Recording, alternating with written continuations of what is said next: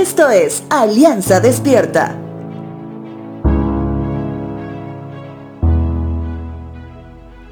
Muchos piensan que el único Dios de los cielos es inalcanzable, que es un Dios que no está para ocuparse de cosas menores, como las que suceden en nuestra vida, y que es un Dios que la es decir, que si no hay entre tú y Dios alguien con el suficiente rango para ayudarte a hablar con Él, prácticamente es una pérdida de tiempo.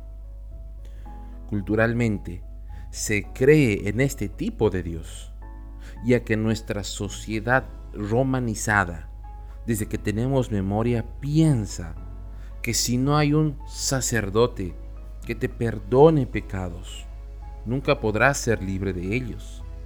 Persona que adquiere una forma de puente para que todo el indigno sea digno, pero solo por medio de ellos.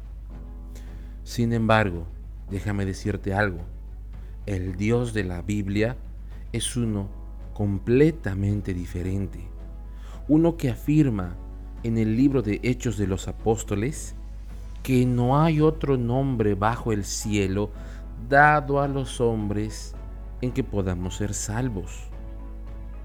No hay ninguna persona de carne y hueso que en la actualidad tenga el papel de intercesor. Alguien que te haga digno para llegar a Dios. No hay pastor, no hay sacerdote o quien te imagines que pueda tomar el lugar de Jesús, el único por el cual podemos llegar hasta Dios. En los tiempos del Antiguo Testamento, esto era mucho más visible, aún sin la presencia corpórea de Jesús.